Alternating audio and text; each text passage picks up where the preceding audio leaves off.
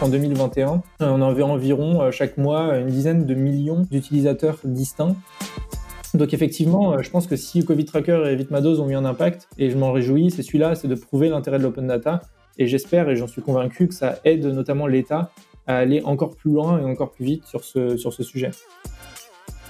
C'est une initiative marquante dans la technologie euh, française des deux dernières années. Je pense que tout le monde a suivi un peu euh, l'aventure de Covid Tracker. Et aujourd'hui, il y a plus de 30 millions de Français qui sont passés par Vitmados pour réserver un créneau de vaccination. Bonjour à tous et bienvenue dans ce nouvel épisode des podcasts Tech Rocks. Je suis Romain Kuzniak, je suis le CTO d'Open Classroom. C'est aujourd'hui notre invité est Guillaume Rosier. Bonjour Guillaume. Salut Romain, bonjour à tous. Guillaume, pour commencer, est-ce que tu peux un petit peu te présenter auprès de la communauté ou de nos auditeurs? Oui, bien sûr. Alors je m'appelle euh, Guillaume Rosier. Aujourd'hui, je suis euh, consultant data scientist chez Octo Technologies, une entreprise de, de services euh, numériques informatiques et donc mon rôle, j'interviens chez des clients, euh, chez divers clients, du privé ou du public, parce qu'Octo a un certain nombre de, missions aussi dans, le public. J'interviens donc sur les, thématiques du traitement des masses de données. Euh, donc c'est ça mon métier aujourd'hui, comment essayer de faire comprendre des masses de, données, comment euh, tirer des conclusions ou apprendre à partir de ces masses de données en appliquant des algorithmes notamment de data science donc ce qu'on appelle évidemment le, machine learning, ces, ces, différents euh, algorithmes, ou des réseaux de neurones par exemple. Donc aujourd'hui, euh, euh, voilà ce que je fais. Est-ce que tu as toujours été dans la data ou quel est un peu ton parcours? Est-ce que tu peux nous décrire comment tu en es arrivé là? Alors moi je suis diplômé depuis un peu plus d'un an, un an et demi maintenant, d'une école d'ingénieur en informatique qui s'appelle Télécom Nancy. et donc pour répondre à ta question, j'étais pas forcément prédestiné à la data. Enfin, en tout cas, c'est pas une passion qui me vient depuis tout petit. Euh, en fait, c'est pendant mes études, pendant mon école d'ingénieur, donc ces dernières années, j'ai commencé à apprendre les bases de l'informatique, du développement, euh, dans, différents domaines en informatique. Et puis petit à petit, je me suis rendu compte, pendant mon cursus, euh, je me suis rendu compte de l'importance des données. Je me suis rendu compte que les données, on les collectait de façon massive, puisqu'on a de l'informatique partout, dans nos téléphones évidemment, ordinateurs, mais aussi dans l'industrie, dans la boulangerie de son quartier, dans dans, absolument euh, tous les domaines d'activité. On a donc des, systèmes informatiques avec des capteurs qui collectent beaucoup de données. Et je me suis rendu compte que ces données sont finalement euh, très peu exploitées, très peu utilisées. Et donc je me suis dit, c'est dommage, il faut tirer parti de ces données pour euh, optimiser certains processus, pour accélérer des choses ou pour apprendre certains phénomènes et donc mieux vivre in fine. Et donc j'avais envie de, voilà, de faire partie, d'apporter ma, pierre à l'édifice qui est l'analyse de ces données. Ok, et euh, on te connaît aussi pour, euh, pour être à l'origine d'une initiative euh, citoyenne très forte qui est Covid Tracker et puis dans un deuxième temps Vite ma dose. Est-ce que tu peux nous en parler un petit peu plus D'où vient l'idée Est-ce que tu étais encore en train de faire tes études quand, quand tu as fait ça et comment ça s'est développé? Oui, bien sûr. Alors effectivement, comme tu l'as dit, les deux initiatives que j'ai, dont je suis à l'initiative, qui sont les, les, plus connues, qui ont été les plus utilisées, euh, sont euh, Covid Tracker et puis euh, Vite. Alors Covid Tracker, donc c'est une, plateforme, un site internet qui permet de, suivre l'épidémie, de suivre certains indicateurs, que ce soit épidémique ou sanitaire. et l'objectif, c'est de, permettre à chaque citoyen de mieux suivre l'épidémie pour mieux anticiper et aussi mieux lutter contre cette épidémie. Alors ce site, ce qui est assez rigolo, c'est que euh, finalement, j'ai jamais vraiment eu l'ambition de le créer. Euh, c'est ça qui est amusant. Ça a commencé au tout début de, l'épidémie, au mois de mars 2020, euh, avant même quelques semaines avant même le, tout premier confinement en France. et donc en fait, j'ai voulu comprendre l'épidémie, comment elle progressait en France par rapport à d'autres pays, notamment l'Italie, la Chine, dans lesquels qui, étaient les premiers pays les plus touchés à l'époque. Euh, et en fait, je trouvais pas des réponses à mes questions dans les médias traditionnels ou sur Internet. Et donc, j'ai commencé à collecter quelques données, souvent à la main, avec du, scrapping. Mais parfois, certains, certaines organisations ou certains États ont partagé des, données en open data, donc d'une manière euh, un peu plus euh, propre et exhaustive. et donc, je me suis emparé de ces différentes données et j'ai commencé à suivre, à essayer de comprendre, de, de décrypter euh, l'évolution de, l'épidémie en France par rapport aux autres euh, pays. Et puis en fait, petit à petit, euh, j'ai commencé à partager ces quelques analyses à, quelques amis, à de la famille, par message, hein, de façon vraiment vraiment manuel. Et puis petit à petit, je me suis rendu compte que toutes ces personnes étaient intéressées dans, dans, le suivi de cette épidémie. Et donc, j'ai décidé de tout simplement d'automatiser à la fois la collecte des données, donc en créant des algorithmes qui allaient collecter les données, générer des indicateurs, générer des, des visualisations de, données. et puis ensuite, j'ai décidé aussi de développer un site internet de manière à pouvoir afficher ces différents indicateurs euh, sans que j'ai besoin manuellement de les envoyer à, mes proches. Et en fait, euh, malgré le côté vraiment euh, très artisanal au début, hein, eh ben, ça a eu beaucoup de succès. Au début, je m'attendais à avoir une dizaine de vues sur, sur la première version qui était très basique. Et en fait, il y a eu plusieurs milliers de personnes qui sont connectées en quelques jours. Et donc, petit à petit, j'ai amélioré. je me suis aussi entouré de, personnes qui, qui, ont rejoint l'initiative. et puis, petit à petit, Covid Tracker a grossi, grossi, grossi, s'est amélioré. Si bien qu'en 2021, euh, on avait environ euh, chaque mois une dizaine de millions d'utilisateurs distincts. Euh, donc plusieurs dizaines de, millions de vues, donc ça a complètement explosé. On s'attendait pas du tout à, ça, quoi. Enfin, on avait, on avait vraiment aucune prétention, donc on, on pensait pas qu'un jour ça atteindrait ce niveau-là, quoi. Et puis après, ça a été utilisé, le Covid Tracker a été utilisé dans les hôpitaux, en cellules de crise. Puis après, c'est remonté dans les ministères jusqu'au Premier ministre au Président de la République qui l'ont utilisé et qui l'utilisent au quotidien et notamment dans, les conférences de presse, hein, on se souvient qu'ils faisaient euh, à la télé, eh ben, régulièrement, ils montraient des, graphiques de, Covid Tracker. Donc c'est vrai que voilà, ça a commencé d'une manière pendant mes études, pendant que j'étais en stage. Vraiment, je faisais ça voilà en dehors de le soir, euh, en dehors de, de, mon stage ou à midi. Ça nous a complètement explosé euh, entre les mains. Je sais que dans notre euh, précédente discussion, on avait discuté pas mal de comment tu, tu organisais justement tout ce travail parce que euh, tu m'avais bien dit qu'au début tu l'as commencé seul, mais il y a beaucoup de contributeurs et, et, et c'est une organisation euh, assez étonnante. Est-ce que tu peux nous en parler un, un, petit peu plus? Comment on gère un projet finalement avec autant de contributeurs et avec aussi des urgences et des délais? Est-ce que tu peux nous en parler un peu plus? Ouais, c'est surtout le cas euh, sur euh, Vite Alors Vite a commencé d'une manière euh, un peu différente. C'était au, printemps 2021. Je, je, donne un, tout petit peu le contexte pour, pour répondre à la question. Et donc en fait, à ce moment-là, bah, évidemment, tout le monde, une bonne partie de la population en tout cas, cherchait à se faire vacciner et il y avait très peu de créneaux de vaccination disponibles.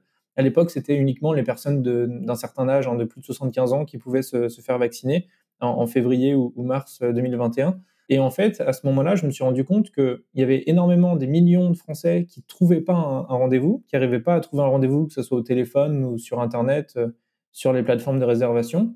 Et de l'autre côté, je me suis rendu compte qu'en fait, il y avait plein de rendez-vous disponibles. En fouillant un petit peu sur Doctolib, euh, sur les différentes plateformes, en étant un peu malin, on pouvait trouver plein plein de rendez-vous qui n'étaient pas pourvus et qui étaient donc entre guillemets euh, perdus. Euh, et donc j'ai décidé de, faire un, algorithme en Python, hein, du scrapping tout simple, qui allait tout simplement euh, scanner Doctolib pour chercher toutes les places vacantes, tous les créneaux de vaccination vacants, et pour les afficher donc d'une manière simple, de façon unifiée à un seul endroit, et donc pour permettre aux Français qui voulaient se faire vacciner de, s'emparer de ces créneaux avant qu'ils soient euh, perdus. Euh, et donc j'ai fait un prototype vraiment très basique là aussi, qui était très lent, pas du tout intuitif. Il fallait 8 heures pour scanner toute la France. Enfin bref, c'était vraiment archaïque.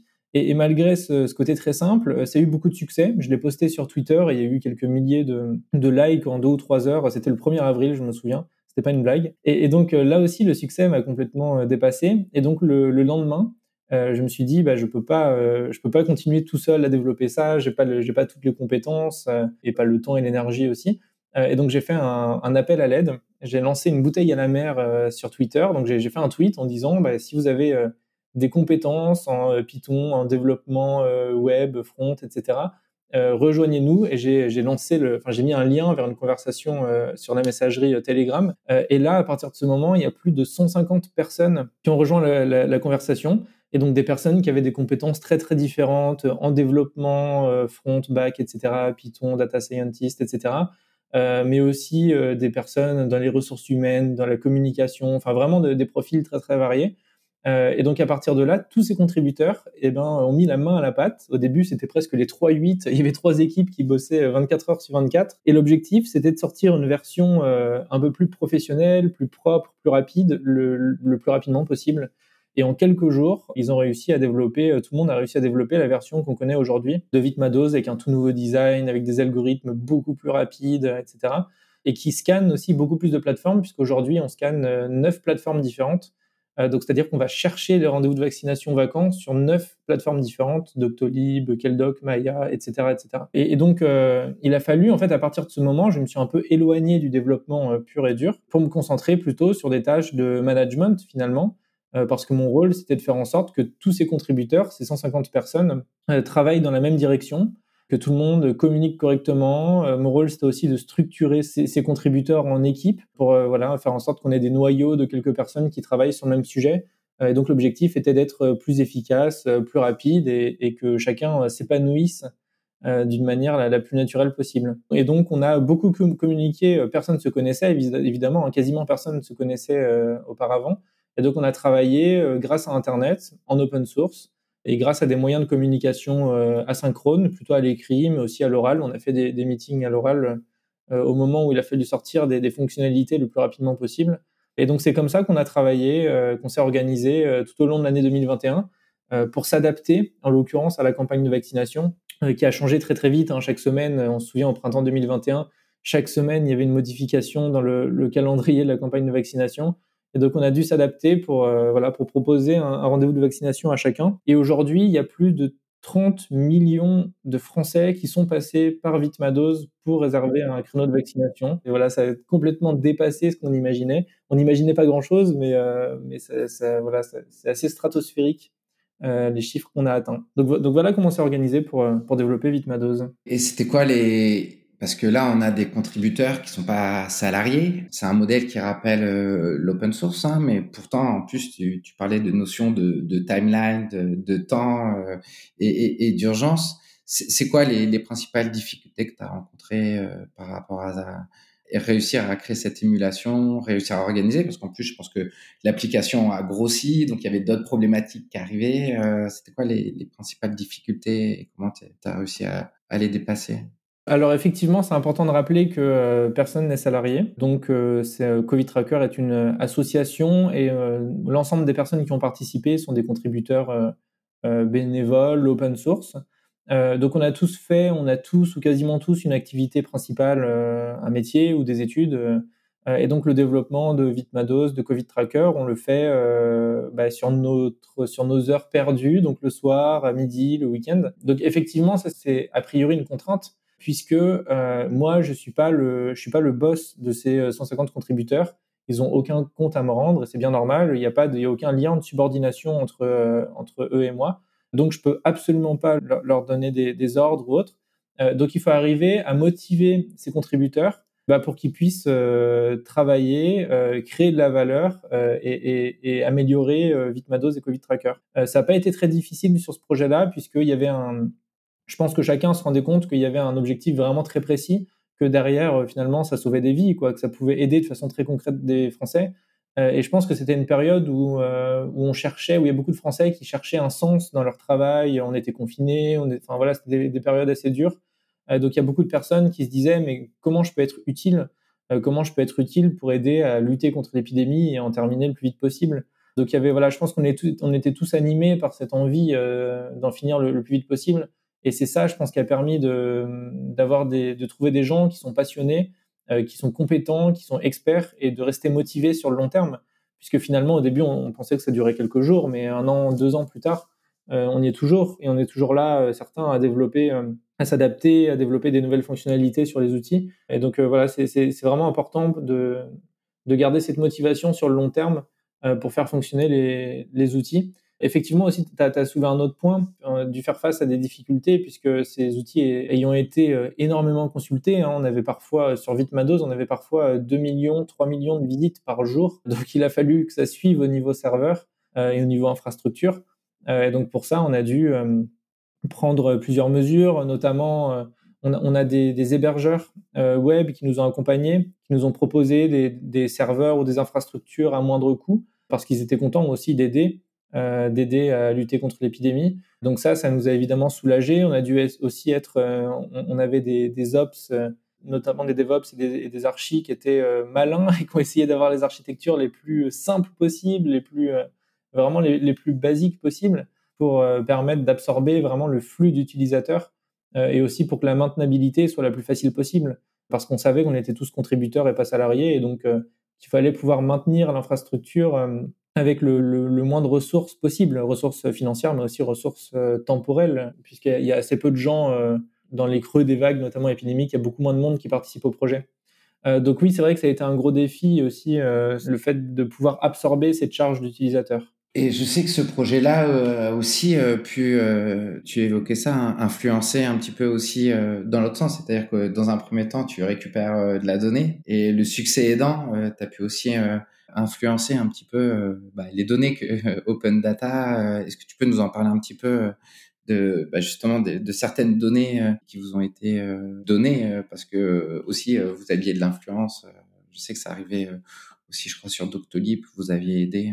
Est-ce que tu peux nous en parler un petit peu? Oui, tout à fait. Bah, si, je suis content d'un impact qu'ont eu ces différents projets, c'est bien celui-là, c'est le fait de de montrer que euh, l'open data, donc l'ouverture des données, l'open data, c'est la mise à disposition de jeux de données de façon euh, publique, euh, gratuite sur Internet, et dans un format qui permet à, des citoyens ou à des entreprises ou autres de réutiliser ces données facilement. Donc je pense que les différents projets qu'on a développés prouvent ça, tout simplement parce que Covid Tracker, Vitmados utilise de l'open data, et sans open data, il ne pourrait pas exister.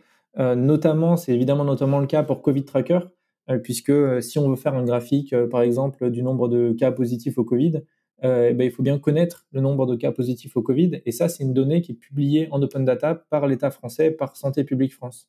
Donc sans open data, Covid Tracker n'aurait jamais pu exister. Donc c'est une preuve en lui-même de l'intérêt de l'open data. Et ensuite, il y a eu des répercussions, notamment des, des, réutilisations qui étaient beaucoup moins attendues par l'État, euh, en l'occurrence, je pense. J'ai un exemple assez rigolo, c'est sur euh, Vitmados, puisqu'en fait, Vitmados, si on se plonge un peu dans le fonctionnement de Vitmados, en fait, ce qu'on fait, ce qu'on faisait surtout au début, euh, c'est qu'on récupérait une donnée qui était publiée par l'État, et cette donnée, ce jeu de données, c'était la liste de l'ensemble des centres de vaccination avec en fait l'identifiant, le lien vers Doctolib, vers les plateformes de réservation de chaque centre. Et donc nous, en fait, on récupérait cette liste qui est donc publiée par l'État. On allait ensuite, on a, on a développé un algorithme qui allait lire cette liste et ensuite euh, cliquer, entre guillemets, virtuellement, hein, faire du scrapping, cliquer sur, euh, sur chaque lien pour essayer de voir s'il y avait des rendez-vous disponibles dans chaque centre de vaccination. Donc Vitmados utilisait les données publiées par l'État.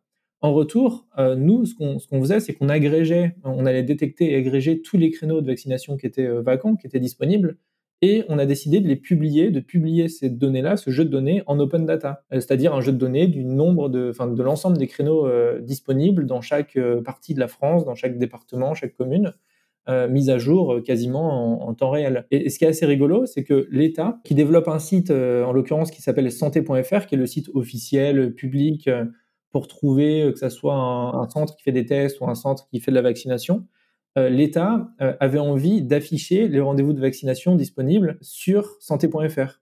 Et donc en fait, ce qu'ils ont fait, c'est qu'ils ont consommé, ils ont utilisé les données qu'on a produites via Vitmados. Euh, donc, cet exemple, je, trouve hyper rigolo parce qu'en fait, c'est vraiment un cercle virtueux parce que l'État a publié des données, nous, on a utilisé ces données-là, on les a augmentées, on a ajouté une, valeur, et puis l'État, en retour, utilisait la donnée qu'on a augmentée, qu'ils ont eux-mêmes publiée.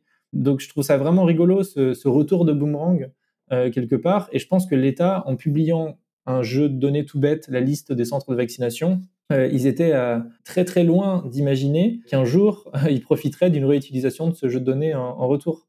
et donc, quelque part, ça aussi, ça prouve l'intérêt de l'open data, même lorsqu'on pense qu'il n'y a pas d'intérêt. C'est-à-dire qu'on voit souvent des organisations publiques ou privées dire ça sert à rien de publier ce jeu de données en open data parce que il euh, n'y a pas d'intérêt, personne va l'utiliser, etc. Euh, bah, en fait, c'est une erreur d'avoir ce raisonnement-là parce que quelqu'un trouvera forcément une utilité, directe ou indirecte. Parfois, l'utilité, elle est indirecte. Euh, je prends un autre exemple très très rapidement. Donc, l'État publie le nombre de cas de Covid. Et de l'autre côté, Météo France publie la température dans chaque ville. A priori, on peut se dire bon bah la température dans chaque ville, enfin on s'en fiche un peu quoi, c'est pas forcément intéressant.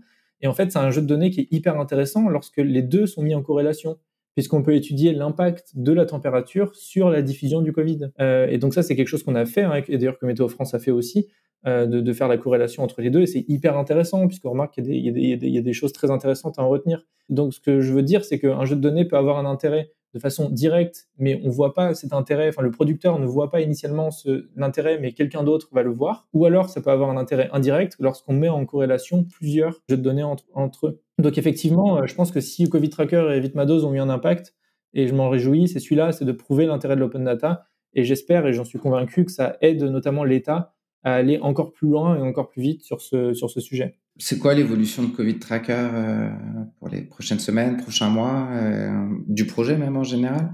Bah écoute, euh, l'évolution de Covid Tracker, j'espère en tout cas que ça va être une extinction. ouais. c'est, je pense que c'est tout ce qu'on attend. Et euh, tous les six mois, je dis euh, bon allez là c'est bon Covid Tracker, on va l'éteindre bientôt. Donc je me risquerai pas à faire de prédictions. Mais là, bon, je, je pense quand même qu'on tient le bon bout et je pense que dans les, dans les prochaines semaines ou les prochains mois, on va en avoir, on va en avoir nettement moins besoin. Et franchement, c'est tout ce qu'on attend. Nous, on n'aura vraiment aucun problème à rayer de la carte Covid Tracker, à le débrancher, à débrancher les serveurs pour nous, au contraire, ce serait un plaisir. Ça voudra dire que quelque part que la mission a été accomplie et que c'est terminé et qu'on peut tourner la page et retrouver une vie euh, complètement normale. Donc, euh, en attendant, on fait évidemment des évolutions. Euh, on s'adapte toujours à l'évolution de l'épidémie, notamment bah, là, par exemple, en décembre, on a évidemment Omicron, le variant Omicron qui est arrivé. Et ben, on a adapté les graphiques, les indicateurs pour prendre en compte Omicron. Ça, c'est le genre de modification qu'on fait on va continuer, euh, si l'épidémie, j'espère pas, mais si elle nous réserve toujours des surprises, continuera à adapter Covid Tracker pour prendre en, charge ces, surprises et avoir un meilleur suivi euh, de, l'épidémie. Mais ce qu'on espère, c'est vraiment d'éteindre Covid Tracker. Vitmados aussi, hein, il y a beaucoup moins d'affluence sur Vitmados en ce moment, puisque euh, la très large majorité de la population éligible est, maintenant vaccinée. On s'était mobilisé à Noël pour les, enfants, hein, puisque la, vaccination avait été ouverte aux, enfants à ce moment-là, et il n'y avait pas de pas beaucoup de créneaux disponibles, donc euh, certains parents euh, ont beaucoup utilisé COVID, euh, Vitmados pour trouver des, créneaux. Mais voilà, on espère vraiment, sur ces sujets-là l'épidémie, on espère vraiment terminer le plus vite possible et débrancher toutes les, toutes les plateformes. Ce qui est assez rare dans la tech, parce que d'habitude, on crée des produits pour qu'ils grossissent et qu'ils se développent. Et là, là, là c'est assez étonnant d'avoir l'effet inverse. Mais si ça se termine, Covid Tracker, c'est quoi tes prochains projets? Est-ce que tu as d'autres projets euh, citoyens comme ça? Il y a des choses euh, que tu as en tête? Ouais, il y a plein de. Moi, j'ai plein d'idées en tout cas. Hein. Euh, il y a beaucoup d'idées. Je pense que d'une manière générale, l'État publie de plus en plus de données en open data. Ça, c'est vraiment une tendance qui est très très lourde. Il y a eu une circulaire du Premier ministre il y a un an qui, qui incite très fortement les ministères à publier les données. Du point de vue du public, tous les ministères, toutes les organisations, les agences publiques sont en train de rassembler les données et de les publier d'une manière massive. Et donc, je pense que là, il y a beaucoup d'opportunités pour analyser ces données-là, pour les mettre en valeur, pour, euh, pour les comprendre, pour mieux apprendre du monde qui nous entoure, de, de, voilà, pour donner plus de transparence aussi et donc plus de confiance, notamment dans la vie euh, démocratique, dans certains processus, certains fonctionnements. Donc, je pense qu'on va avoir euh, pas mal de, pain sur la planche. là, en ce moment, je suis en train de réfléchir à, si, on ne peut pas aider dans la guerre hein, qui se passe en ce moment en Ukraine et donc, on est en train de réfléchir à voilà, certaines initiatives. Je ne sais pas si elles pourront voir le jour. En tout cas, ce qui est important pour nous, c'est de faire des choses qui sont utiles et qui sont utilisées en pratique. On ne veut pas dépenser de l'énergie sur des plateformes qui n'auraient pas d'intérêt. Euh, on n'a on a vraiment aucun intérêt à faire ça. Voilà, donc on réfléchit bien avant de, lancer certaines plateformes pour être sûr qu'elles ont vraiment un impact et qu'elles ont vraiment un intérêt pour, euh, pour le citoyen. Donc je ne peux pas prédire, je me refuse quelque part à prédire ce qu'on va faire, puisque ça va dépendre, ça dépend du contexte, ça dépend vraiment de plein d'autres paramètres qui sont autour pour garantir euh, son succès. Merci pour, pour ça. Et une dernière question, qu'est-ce que, qu'est-ce que tu retiens de... Bon, c'est pas encore fini, hein, Covid Tracker, mais qu'est-ce que ça t'a apporté, toi, personnellement? Moi, ça m'a apporté plein de choses. Déjà, au niveau vraiment très personnel, euh, j'ai, euh, ça m'a fait progresser sur plein de technologies en développement, hein, purement en informatique. Ça m'a fait progresser sur plein de technologies dans plein de domaines. Au niveau humain, ça m'a permis de voir ce que c'était de, bah, de, de, manager des équipes avec 150 personnes, euh, de communiquer. Ça, m'a permis de voir comment on crée un produit, même si c'est gratuit et open source et sans pub. Euh, quelque part, je considère comme un produit non lucratif en, quelque sorte et, qui a eu du succès. Donc, ça m'a permis de voir comment est-ce qu'on a pu avoir du succès avec notamment de l'agilité, en prenant en compte euh, le retour utilisateur et en étant vraiment très agile, en faisant des itérations, des mises en production, de nouvelles fonctionnalités très très très régulièrement, parfois plusieurs fois par jour ou au moins plusieurs fois par semaine. Et ça, ça permet, je pense, de développer un produit euh, web, un produit numérique euh, qui va dans le bon sens, qui correspond aux besoins des, utilisateurs. Et donc, j'ai appris ça, j'ai appris toutes ces techniques. Euh, donc, au niveau personnel, ça m'a appris, voilà, ça m'a appris énormément de choses. Après, d'un point de vue un peu moins personnel, évidemment, j'ai eu une, certaine notoriété, donc ça m'a permis de trouver un job aussi. c'est bête, mais en sortant d'école d'ingénieur, j'ai pu trouver ce job chez Octo Technologies. C'est l'inverse, même c'est Octo Technologies qui m'a contacté euh, voilà, j'étais tellement euh, curieux de voir comment ça se passait que j'ai passé les entretiens et j'ai accepté à la fin. Donc voilà, ça, ça m'a permis d'avoir un job aussi, euh, mine de rien. Et certaines rencontres euh, un peu exceptionnelles? Ouais, bien sûr, c'est certaines rencontres euh, exceptionnelles. Alors d'abord, d'un point de vue personnel, j'ai eu l'honneur de recevoir l'ordre d'être chevalier de l'ordre national du mérite, qui m'a été remis par les mains du président de la République à l'Élysée. donc ça, c'était, enfin, c'est absolument incroyable. Quoi. Jamais, je, j'imaginais avoir cette récompense et je l'ai jamais demandé, enfin je l'ai jamais recherché, euh, j'ai jamais euh, fait ces initiatives dans, dans ce but-là, mais c'est absolument incroyable. C'est un, un, un, plaisir de recevoir cette distinction de, de son pays. C'est vraiment un immense plaisir, un honneur, vraiment un honneur. Et donc elle est évidemment dédiée à, à tous les contributeurs qui ont participé à, à ces initiatives. Euh, ça m'a permis aussi d'avoir des discussions avec des personnes inimaginables, comme par exemple Tim Cook, PDG d'Apple. Euh, j'ai pu discuter avec lui pendant trois quarts d'heure, lui poser plein de questions, il m'a posé plein de questions aussi. Donc ça, c'était incroyable, ce type de rencontre. Euh, euh, c'est des personnes qui, forcément, qui nous inspirent. En tout cas, moi, qui, qui, qui m'inspirent et on a beaucoup à apprendre d'eux. Euh, donc c'était vraiment incroyable et inimaginable d'avoir l'occasion de, de les côtoyer. De toute façon, c'est une initiative marquante dans la technologie française des deux dernières années. Je pense que tout le monde a suivi un peu l'aventure de Covid Tracker et ton aventure. Merci beaucoup, Guillaume, d'avoir partagé tout ça avec nous. La communauté TechRox, c'est bien plus qu'un podcast, c'est aussi des meet-ups, des conférences, des ateliers, une communauté très active. N'hésitez pas à rejoindre le Slack dédié et retrouver toutes les informations sur www.tech.rocks. Merci encore Guillaume et puis euh, à très bientôt. Merci beaucoup, merci à toi Romain, merci à tous, à très bientôt.